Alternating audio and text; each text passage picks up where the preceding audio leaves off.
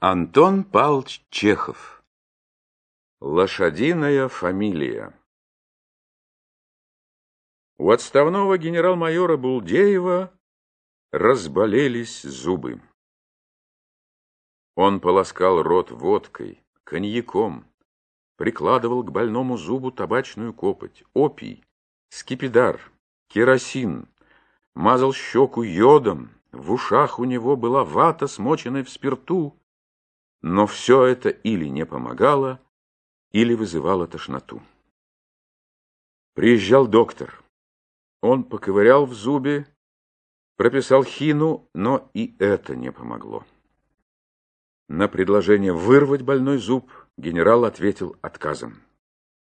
Все домашние, жена, дети, прислуга, даже поваренок Петька предлагали каждый свое средство. Между прочим, и приказчик Булдеева Иван Евсеевич пришел к нему и посоветовал полечиться заговором. «Тут, в нашем уезде, ваше превосходительство, — сказал он, — лет десять назад служил акцизный Яков Васильевич.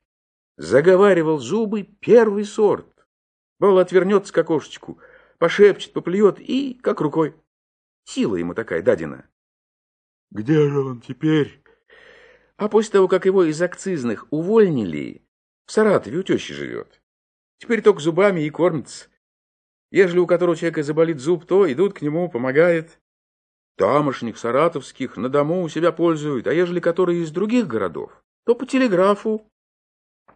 Пошлите ему, ваше превосходительство, депешу, что так, мол, вот и так. У раба Божьего Алексия зубы болят, прошу выпользовать, а деньги за лечение почтой пошлете. Ерунда, шарлатанство. А вы попробуйте, ваше превосходительство. До водки очень охотник. И живет не с женой, а с немкой. Ругатель, но, можно сказать, чудодейственный господин. «Пошли, Алеша», — взмолилась генеральша. «Ты вот не веришь в заговоры. А я на себе испытала. Хотя ты и не веришь, но отчего не послать? Руки ведь не отвалятся от этого». «Ну ладно», — согласился Булдеев. «Тут не только что как цизна, мной к черту депешу пошлешь. О, мочи нет». «Ну, где твой акцизный живет? Как к нему писать?» Генерал сел за стол и взял перо в руки. «Его в Саратове, кажется, собака знает», — сказал приказчик. «Извольте писать, ваше происходительство, в город Саратов, стало быть, его благородию, господину Якову Васильевичу...» «Васильевичу...» «Ну?» э, «Васильевичу... Якову Васильевичу... А по фамилии...» А фамилию вот и забыл. А, Васильевичу... Черт, как же фамилия-то? Давич, как сюда шел, помнил. Э, позвольте-с. Иван Алексеевич поднял глаза к потолку и зашевелил губами. Булдеев и генеральша ожидали нетерпеливо. — Ну что ж, скорей думай. Э, — Сейчас. Васильчу, Якову Васильчу... Забыл. Такая еще простая фамилия, словно как бы лошадиная. Кобылин... Э, нет, не Кобылин. Постойте. Жеребцов, нечто. И, нет, не Жеребцов.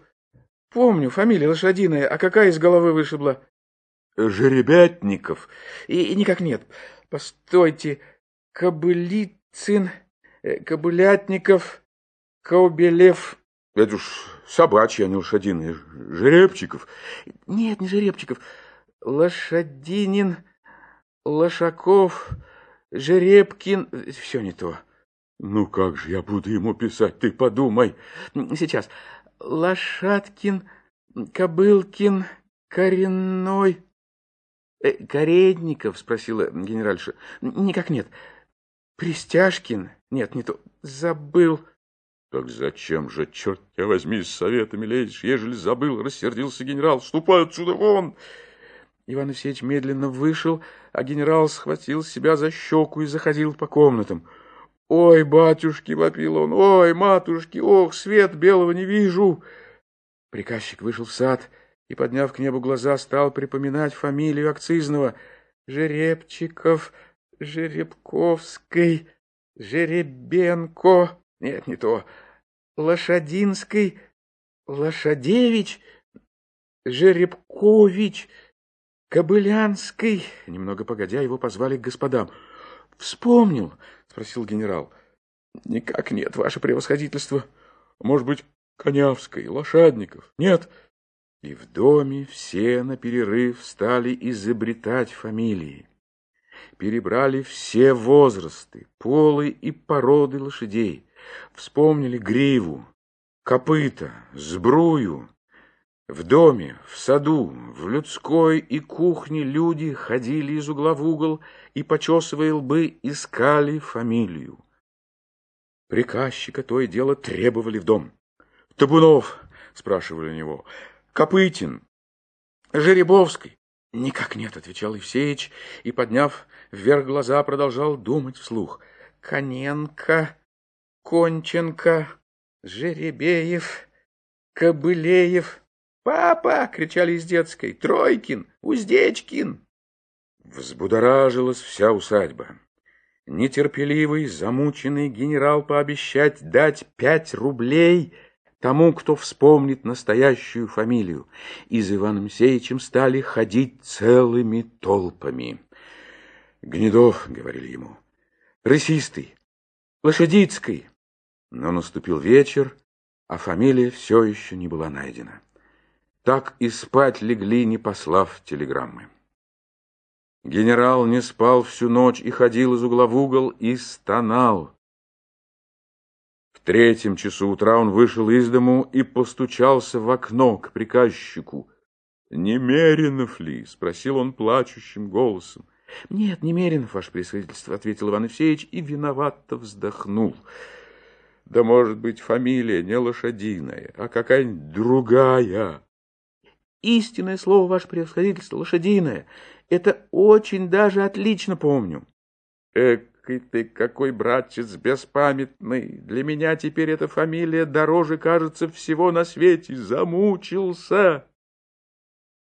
Утром генерал опять послал за доктором. Пускай рвет, решил он. Нет больше сил терпеть. Приехал доктор и вырвал больной зуб. Боль утихла тотчас же, и генерал успокоился. Сделав свое дело и получив, что следует за труд, доктор сел в свою бричку и поехал домой. За воротами в поле он встретил Ивана Евсеича. Приказчик стоял на краю дороги и, глядя сосредоточенно себе под ноги, о чем-то думал. Судя по морщинам, бороздившим его лоб, и по выражению глаз, думы его были напряженные и мучительные. Буланов через Сидельников, — бормотал он, — Засупонин, Лошадский. Иван Евсеевич, — обратился к нему доктор, — не могу ли я, голубчик, купить у вас четвертей пять овса? Мне продают наши мужички овес, да уж больно плохой.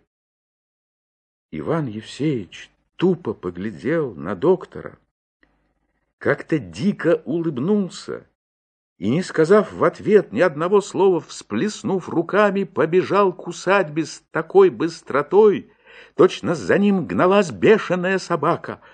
«Надумал, ваше превосходительство!» — закричал он радостно, не своим голосом, влетая в кабинет к генералу. «Надумал, дай бог здоровья доктору!»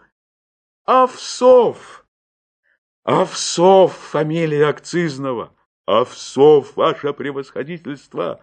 Посылайте депешу Овсову. «Накося!» — сказал генерал с презрением и поднес к лицу его два кукиша. «Не нужно мне теперь твоей лошадиной фамилии. Накося!»